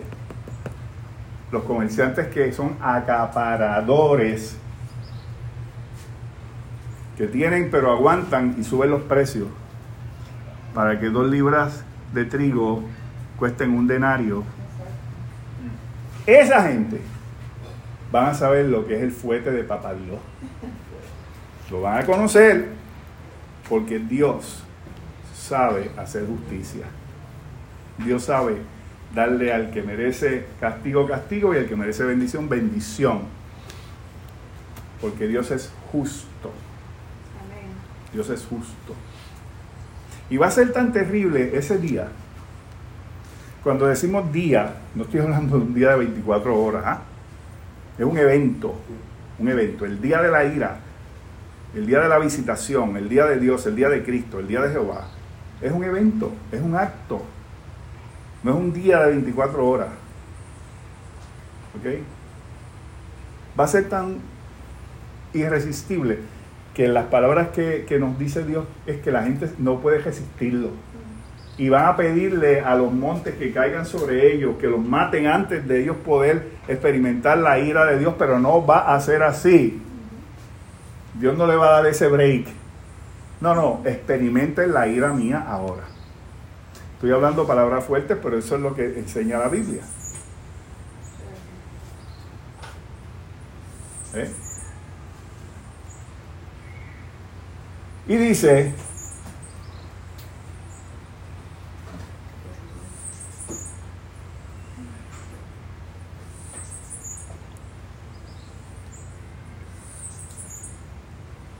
y escóndenos del rostro de aquel que está sentado sobre el trono y de la ira del cordero. ¿Quién es el que está sentado sobre el trono? El Padre Celestial. ¿Y quién es, y quién es el Cordero? Cristo Jesús. ¿Se acuerdan del capítulo 5? ¿Se acuerdan de la adoración de los ángeles? Al que está sentado en el trono y al Cordero. Sea honor, gloria, potencia, imperio por los siglos de los siglos. Ese Dios, el Dios trino, el Dios cristiano, va a derramar juicio sobre el mundo impío. Más adelante vamos a ver en el capítulo 7 cómo Dios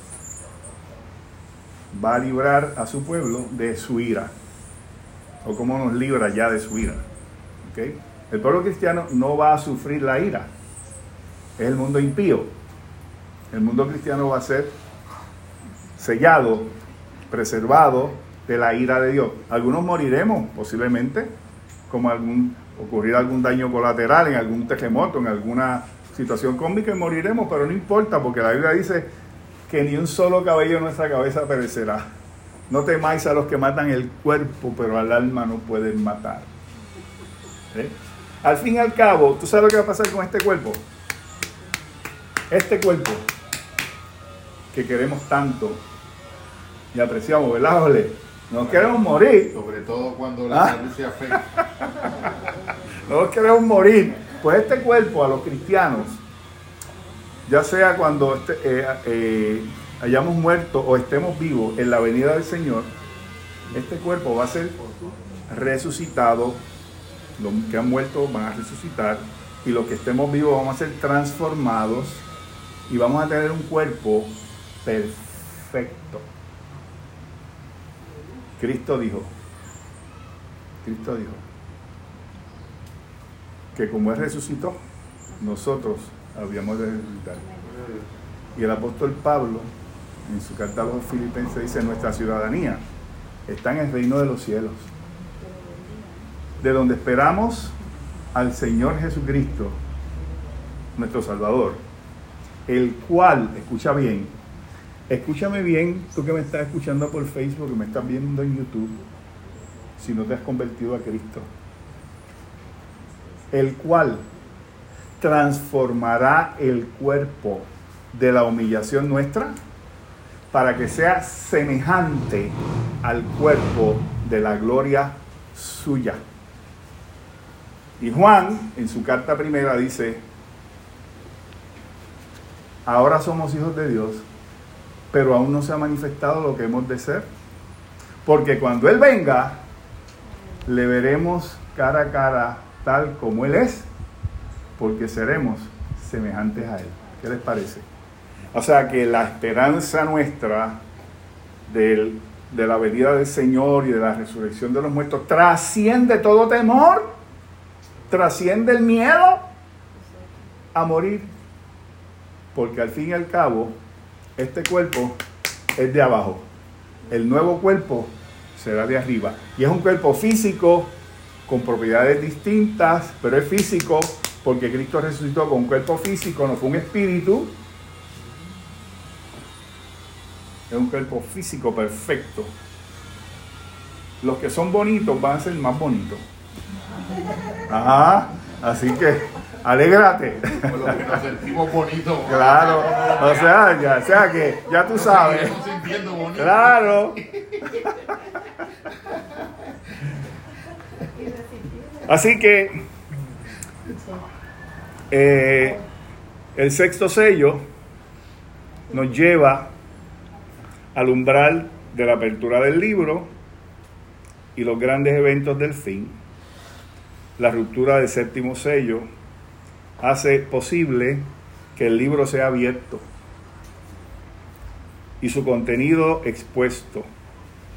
El fin no es un solo evento, sino un complejo conjunto de eventos y la ruptura del séptimo sello abre el libro y comienza la historia de los eventos del tiempo final. Hasta aquí mi presentación de hoy. Pregunta. Una, yo tuve que salir, me disculpa, tuve que salir un momentito a, a No importa. una llamada, pero quizás me perdí eh, más adelante en, el- en este seminario que va a discutir en qué sello estamos actualmente. Todos los sellos se abrieron ya. Todos se abrieron. ¿Cómo yo, sé, ¿Cómo yo sabría eso? Bueno, porque la- tú- si tú sigues leyendo el libro, tú vas viendo que los sellos se van removiendo y la iglesia va viendo. Recuerda que primero este, esta, este libro se escribió para la iglesia histórica. ¿Ok? Así que cuando, la, cuando los sellos se van removiendo, Dios le va mostrando a Juan qué cosas están pasando y qué van a pasar. La idea de abrir los sellos es para mostrarle a la iglesia las cosas que iban a pasar. Por lo tanto, los sellos han sido abiertos, porque si los sellos no se hubieran abierto, esa iglesia se hubiera quedado en Babia. Y esa era una iglesia. Ellos tenían que saber qué iba a pasar. Así que todos los sellos fueron abiertos y el libro fue abierto. Estamos ahora mismo al final del final de los posteriores días. Entonces, es- en, en ese libro aparece el rapto de la iglesia. En este libro aparece la segunda, la, segunda venida de Cristo. Exacto. ¿En, Sí. ¿En qué sello aparece? Bueno, después del séptimo sello, Ah, pues no aparece en el libro. No aparece en el en- O sea, cuando Juan lo discute a la iglesia, no habla sobre eso. claro, cuando se, él remueve el séptimo sello, ¿ok? En la ¿Qué hay? que hay, que hay un paréntesis en donde se habla de la selladura de los creyentes. ¿Ok? Pues se va a ir desarrollando una serie de eventos. En el capítulo 14 de Apocalipsis se habla de la venida de Cristo, cuando Él ciega la tierra. Pero más adelante, en el capítulo 19 de Apocalipsis, Dios le muestra a Juan y a la iglesia cómo será esa segunda venida de Cristo, que Él llega como un eh, guerrero victorioso a juzgar y a salvar. Que en Apocalipsis hay recapitulaciones. O sea, nosotros vamos a Lo que ver, yo- Lo que yo puedo entender entonces es que, que Juan le leyó, es, eh, o sea, no le leyó. Juan le dijo esta revelación a, su- a esas iglesias, a esas siete iglesias. él escribió el libro escribió. y, y ese Entonces libro fue dijo, "Mira, estas circulado. van a suceder cuando se abra cada sello. Pero no han pasado todavía porque la iglesia no ha sido este, arrebatada. Es que no tiene que haber sido. la- yo creo que la iglesia no va a irse a arrebatarse al cielo invisiblemente, como se plantea por ahí no un rapto invisible ni nada de eso. La iglesia no va a ver la gran tribulación. La iglesia está pasando ya por la gran tribulación. Una Hace rato. ¿Pudiera tal vez aprovechar la coyuntura de las preguntas del compañero para hacer una síntesis que de algún modo nos has hablado del preterismo versus Bueno. el futurismo, que tal vez ahí es Sí, lo que pasa es que hay varias, varias escuelas de interpretación, de- hay varias escuelas de interpretación, ¿verdad? Eh, pero, pero, pero, es importante establecer también que hay términos que no aparecen en la Biblia. Por ejemplo, el rapto no es un término que aparece en la Biblia. Aparece arrebatamiento, ¿verdad? Que no es lo mismo, no es lo mismo un rapto que un arrebatamiento. ¿Cuál sería la diferencia? Entonces, bueno, la- eh, lo que pasa es que quizás la escuela eh, dispensacionalista, que es la que plantea eso, habla de un rapto invisible, en donde Dios va a remover la iglesia antes de que lleguen todos estos juicios. Pero ese no es, por lo menos, la interpretación de este, de este servidor y la interpretación de los eh, exponentes, digamos, más notables eh, en teología sobre este tema, no plantean eso. Y la Biblia tampoco lo plantea. La Biblia habla de un continuo hasta el día del fin.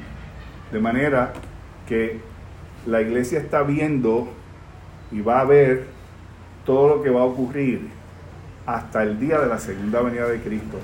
Y si esto te sirve de algo, no hay tribulación más grande que uno pueda recibir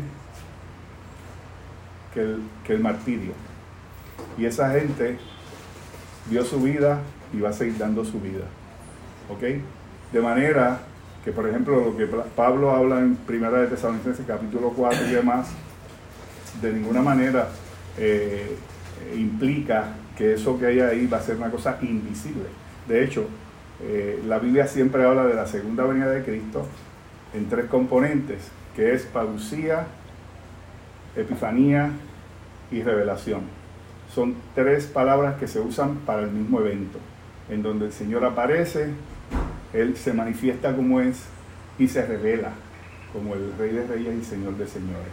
De manera que a medida que vayamos estudiando el libro nos vamos a ir dando cuenta, ¿verdad? De, de estas realidades. Este, por lo tanto, vuelvo a, la pregunta. Los eh, días del fin se muestran como un continuo que empezó en la iglesia primitiva.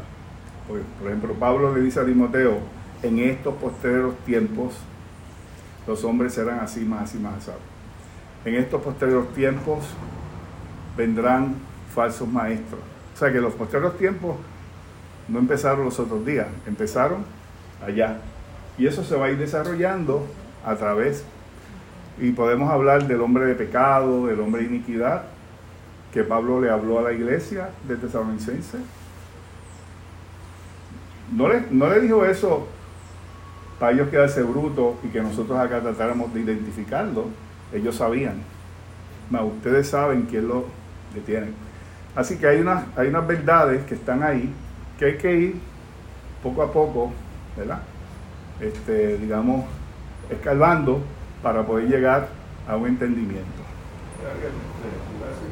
Está para aclarar que la ruptura de los, de los sellos lo que está eh, indicando es los eventos históricos que están pasando y que han pasado Y que van a pasar. en los. Y que van a pasar. Porque todavía, por ejemplo, la segunda venida de Cristo no ha ocurrido. No ha ocurrido todavía el evento del, eh, digamos, el aspecto escatológico del surgimiento de la bestia, el falso profeta y esas cosas. Eso no ha ocurrido.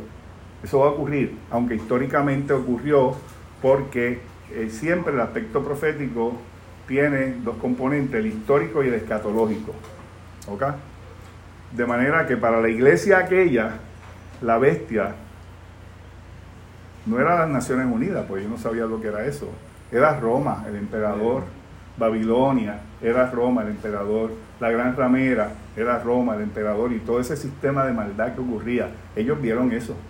Pero eso de alguna manera va a verse de una manera, eh, digamos, eh, aumentada, aunque históricamente ha habido manifestaciones de anticristos, de bestias, porque Juan dice que el espíritu del anticristo ya está en el mundo. Cuando yo deliberada e intencionalmente escogí los versos de T.S. Eliot para abrir la presentación de hoy, ese, ese primer cuarto cuarteto de él comienza diciendo que el tiempo pasado y el tiempo futuro están ambos contenidos en el tiempo presente. Y cuando lo escojo para auxiliarnos en la poesía, para poder acercarnos con una, con una reverencia y una subjetividad diferente al mundo del símbolo revelado, de alguna manera me pregunto yo si muchas de estas eh, discrepancias hermenéuticas, modos diferentes de acercarse a la lectura de este texto, pudieran dilucidarse mejor si se realizase una lectura partiendo de una manera diferente de experimentar el tiempo en el alma, que no es la de los tiempos cronológicos y estrictamente históricos. Bueno, en este caso hay que ubicarnos en el tiempo cronológico, porque aquella iglesia no era un símbolo. Claro. Aquella iglesia era una iglesia histórica real de carne y hueso, que experimentaron estas cosas. Pero el hecho de que un símbolo, la bestia, para el mundo antiguo podía ser Nerón y para nosotros y en diferentes momentos sucesivos de la historia, Puede ser. cada uno de esos símbolos puede entroncar en una coyuntura Bueno, sí, histórica es lo que acabo de diferente. decir, que se ha ido de alguna manera replicando históricamente eh, a través de diferentes sistemas o personas, aunque no hayan sido realmente ese anticristo final o esa bestia final que va a tener un cumplimiento, ¿verdad? Este, pero basado en el, en el, en el contexto de, de Juan, del, del- del- del- teólogo de, de- Claro. de que escribió Apocalipsis, que escribió tres cartas y el Evangelio. Él dijo en su primera carta en su segunda carta que el espíritu del anticristo, de aquel que, que se opone a Dios y a todo lo que se llame Dios y es objeto de culto, ya está y se ha estado manifestando de diversas maneras. Allí se manifestó de esa forma y se ha ido manifestando y finalmente y ya el escenario está montado para manifestarse antes de la venida del Señor. ¿Ok? Pero que cuando se habla de esos dos tiempos, tiempo que tú mencionas, tiempo histórico y tiempo escatológico, sería como si ese segundo tiempo escatológico es otra forma del alma experimentar el tiempo. No, no tiene que ver con el alma, Tiene que ver con la realidad, ok. con la realidad. O sea, eh, porque el tiempo escatológico no es un, no es un tiempo esotérico, abstracto. El tiempo escatológico lo que dice, lo que quiere decir que es el tiempo del fin. Cuando tú dices el tiempo escatológico, o hay que vivir escatológicamente, lo que estamos diciendo es hay que hay que vivir conscientes de ese fin. de que estamos llegando a ese fin o de que estamos ya participando de ese fin. Así que ese componente escatológico lo que quiere decir es que se dio en un momento dado un cumplimiento, pero hay lo que se llama la segunda perspectiva profética, ¿no? O el doble cumplimiento profético, en donde va a haber un cumplimiento final escatológico de esa realidad. ¿no? Y por ejemplo, cuando mencionaste escatología personal, ¿en cómo lo distingues de la no personal La o general es- colectiva? Escatología personal, en escatología está la escatología personal y está la escatología general. La escatología personal tiene que ver con nuestras experiencias en torno a nuestra vida final.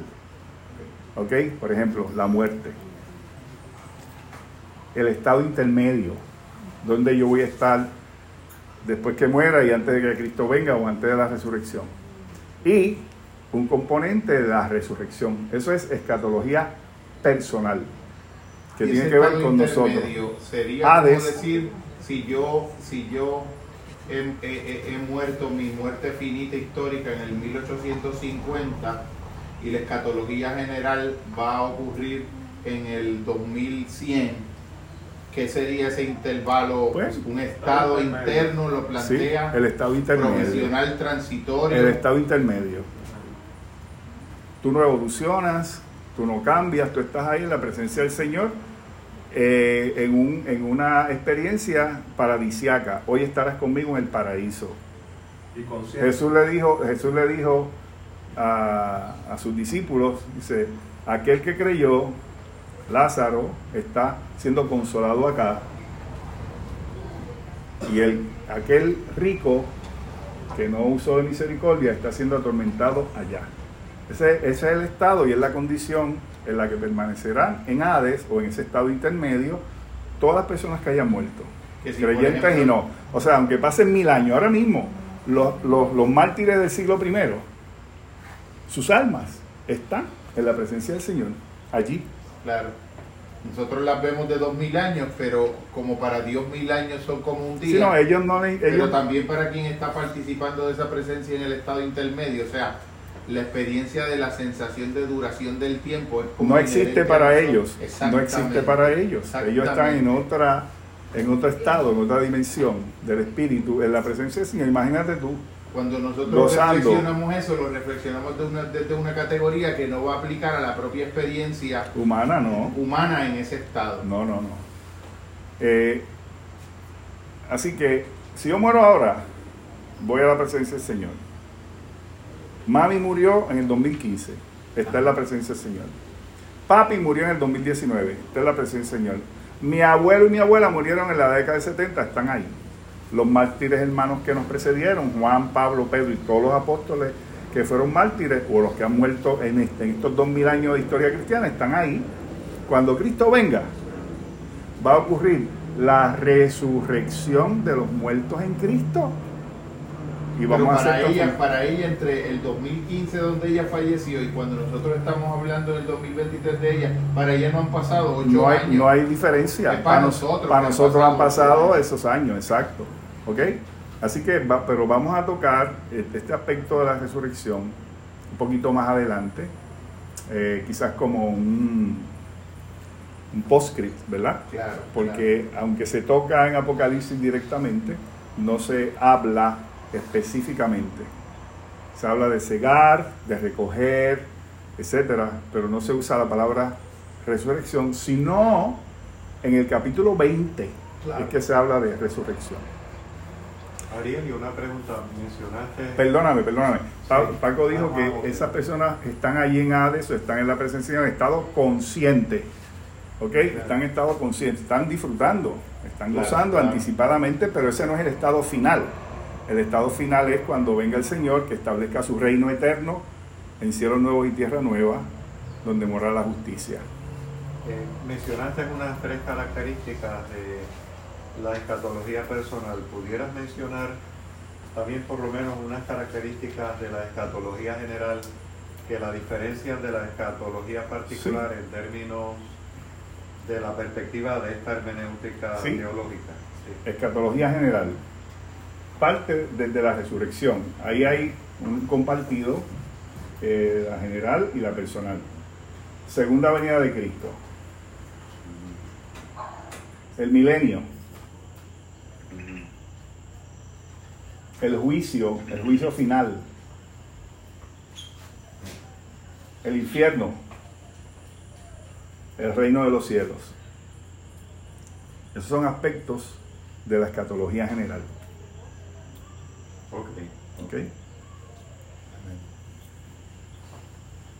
Tal vez me salgo de contexto porque, pues, obviamente, y me siento honrado de tener ¿verdad? el insumo de, de ese desglose de, conocimiento de la, palabra, de la escritura, de, lo que comprende la disciplina de sentarse, entender y a, a gestionarlo para después poder, pues, muy, ¿verdad? Muy, muy oportunamente eh, compartirlo aquí con nosotros. Pero volviendo a lo de esta cuestión personal, quería compartir y con un poquito de perdón, ¿verdad? Porque no me quiero salir de la línea que estábamos, que es lo escatológico, sino que en el apocalipsis personal de cada quien, como que se puede cumplir a pesar de que tenemos ese consuelo que está en la palabra, que dice, pero yo por lo menos en la experiencia del deceso de mi mamá, que era una creyente que después de un tiempo dejó de ir, pero, tú sabes, comió Biblia, comió rollo, digirió, eh, entendió, y bueno, y a la forma en que le enseñaban en la iglesia donde ella estaba, pues lo consumió y luego pues dejó de ir por, por la condición humana, oye, le cayó mal a esta hermana, la cosa, pero ese conocimiento estuvo ahí. Ya cuando estamos en esos últimos momentos, que era un cáncer lo que ella tenía, ¿verdad? Del hígado, del estómago y eso, ella decía, Tony, yo creo que me voy a quemar, me estoy quemando en el infierno. Y yo digo, no mami, son las tripas las que se te están quemando. Tú eres una mujer de Dios. Amén. Tú tienes la palabra adentro. Tú te tragaste el rollo. Pero es que ahora mismo tengo miedo y digo, claro que sí, porque el cuerpo quiere abandonar este sitio de sufrimiento. Y entonces fue tan brutal porque tú, tú dices como que, "Oh, se me está muriendo mi mamá, pero tú tienes que darle a ella porque su apocalipsis está de camino. Entonces se está juzgando ella misma porque sabía la condición humana. Cuando ya empiezan a llegar toda la gente a, a verla, el, el diálogo iba cambiando. Entonces ya que se acercaba ese día, ella se me, ella me dice, Antonio, me estoy muriendo. Y yo digo, ¿cómo te sientes? Me siento tranquila, fíjate, que por lo menos esto no se te pega a ti. Y, y ahí yo digo, wow, ya estás lista, ¿me entiendes? Ya estás lista. Entonces para ella, esa es la venida a Cristo. E- Ese fue su apocalipsis. Ella, pues como tú dices, a, a mí conmigo ya no está. Para mí se acabó esa vida. Pero este asunto de la resurrección que nos explican en Cristo, yo me la he tomado o la he visto a pesar de tener un poquito de, de otro ángulo al respecto, pero con mucho respeto, me la he tomado como que sí, esta resurrección existe en, en la vivencia y en la forma en que se nos van los nuestros y nuestra condición de poder entender que sí, que lo lograron, tener esa paz. Y entonces ahí el descanso realmente es de nosotros. Sí. ellos finalizan y no finalizan porque se quedan en nosotros, su enseñanza, sus cosas, esas experiencias que wow, esto me acuerda a mami, wow, esto me acuerda, uy, igual que abuelo, este, ¿sabes? Yo creo que esa es la forma en que se eternalizan en la condición humana la divinidad del hombre desde su génesis hasta su apocalipsis. Fíjate que en la descendencia de Caín no, se, ve- no se montó en el arca de Noé, pero los asesinatos no han terminado, se convierten en guerra. El, el- el- o sea, el- insumo mayor de lo que es un asesinato es una guerra, porque es un asesinato en masa. Y de eso tenemos muchísimas. Aquí en las calles la gente se está matando. O sea, es, es- este apocalipsis le llega a cada familia en la medida en que terminó lo que ellos entendían que no podía terminar en ese momento, con dolor, pero otros con consuelo. Así que ahí está cada cual en su gloria y su infierno, desde aquí a ahora. Pero cuando lo queremos ver de esa forma externa, lo importante yo creo que es nunca poner a la condición humana que va a la iglesia con un sufrimiento, con una condición de salud, con una condición emocional, nunca poder nunca tener que arrinconarlos en el, en el si no hiciste esto y esto y esto y esto, olvídate que vas para el infierno, porque eso es la condición humana, el creer que sabemos todo lo que creemos. Eh, Las cosas que creemos también tenemos que acondicionarlas al otro, porque en una cosa sabré que son mis discípulos, por lo mucho que se aman y el amor consigo lleva respeto. Así que el, el, el, el como verla como la humanidad ahora desde el big screen y de todas las vertientes de fe y, la- y, la- y las expresiones de salvíficas que está buscando el humano es solamente un tremendo síntoma de que Dios está a- acercándose a ellos de una, de una manera en que todo humano va reconociendo la necesidad de algo que los salve de la peor versión de ellos mismos, que es Satanás en la esencia. Porque un hombre puede ser capaz de matar o de salvar. Un doctor salva vidas, un asesino las quita. ¿Sabes? Que, que ese, ese, ese potencial demonio está ahí y como tú dices, hasta aquí llega. ¿Quién pone ese límite? Dios. Dios lo pone. esa parte de Dios que está dentro de ti es el que dice, wow, yo no voy a hacer eso. Yo no nací para hacer una cosa como esa, olvídate, yo, hasta ahí yo no llego. Está- estás enfrentando al mismo infierno porque está habitando dentro de ti tan solo con la idea de Caín. De matar a tu hermano porque ah, un carro más lindo que el tuyo, porque tiene más éxito, lo que sea, lo que sea que guía a la gente a matar, pues, principalmente la envidia y la Mira, a- aprecio tu comentario. Eh, yo creo que tu mamá fue creyente. Nunca Sí, de ser sí, creyente. sí, Y ella, obviamente, ese. eh, Creyente temor desde el que miedo, desde el castigo, pues, de todo. de la, es parte de la, de la experiencia humana. Y el hecho de que haya entrado en tiempo y esté tranquilita después es testimonio de que ella fue creyente. Así que. Pero no- el no Cristo, tengo- ese Cristo salvífico se le reveló en el momento de la verdad. Sí, pero ella ya se lo había revelado. Cuando uno, cuando uno confiesa a Cristo, y obviamente no podemos seguir extendiéndonos porque yo tengo que ir patillo ahora, yo patillo. Este, el Señor no se nos revela a nosotros en el momento en que creemos. Y eso puede ser hace 20 años, puede ser ahora. Lo importante fue que creyó. Y Cristo dijo, el que cree en mí tiene vida eterna. Número dos, cuando hablamos de resurrección, el término que se usa en la Biblia, y yo parto de, Claro, yo claro. Por parto eso, de aquí, por de eso este libro el- como Es manual. el Señor, ¿verdad? Y como teólogo que soy, eh, el término resurrección se refiere siempre al cuerpo físico, no a una experiencia espiritual en donde uno resucita espiritualmente. Eso ocurre cuando uno cree en el Señor, que uno hay un concepto en la Biblia que se llama eh, regeneración o nuevo nacimiento, que se eh, eh, identifica con la resurrección espiritual, pero ocurre en el momento en que uno cree. Pero cuando se habla de la escatología, de la resurrección escatológica, siempre, y, y la palabra que se usa es ese san en griego, se refiere al cuerpo. O sea, que tu mamá, por ejemplo, cuando ella partió de este mundo, no resucitó. Ella, ella, eh, su cuerpo quedó aquí. Su alma, su espíritu fue la presencia del Señor. Y está allí con todos los que han muerto en Cristo.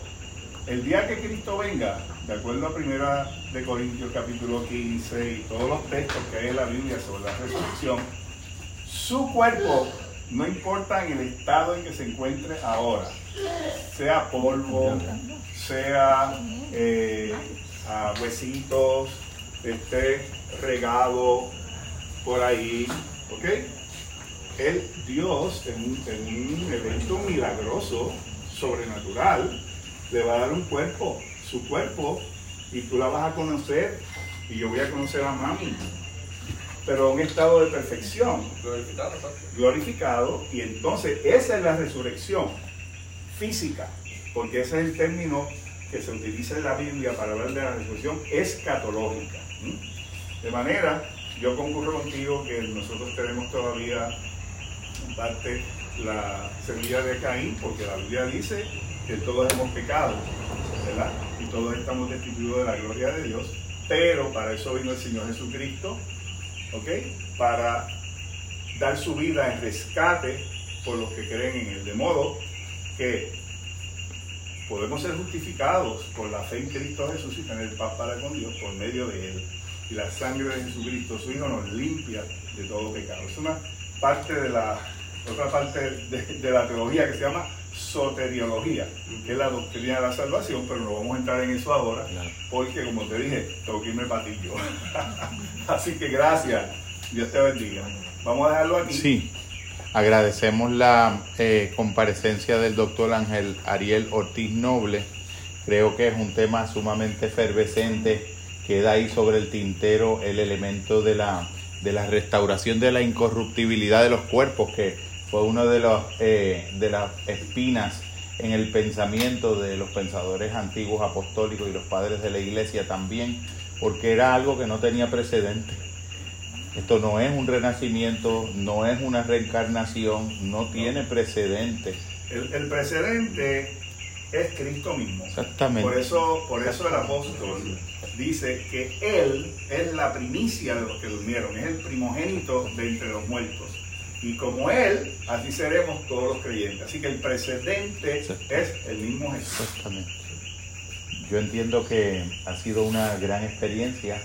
Nos estamos adentrando en un terreno eh, que tiene muchas sutilezas y hay que atenderlas con, Amén. con el cuidado y con el honor al esmero de esta revelación y también en la confianza del saber de las personas que consagradamente han hecho de esto el sentido de su vida, su orientación escatológica también.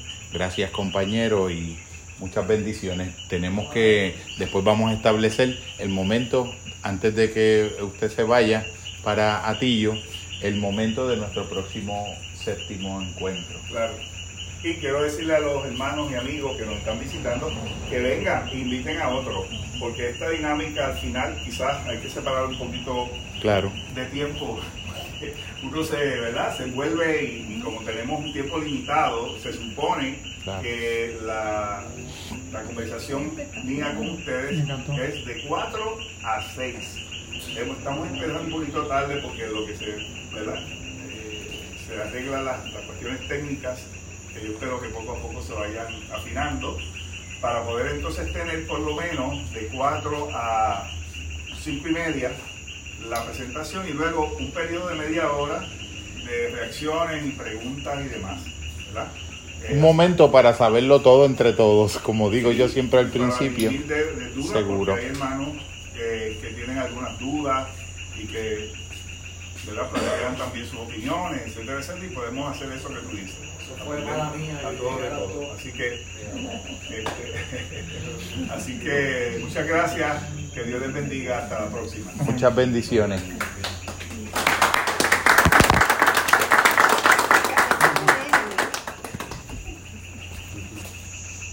Muy bueno. Me encantó. Buenísimo.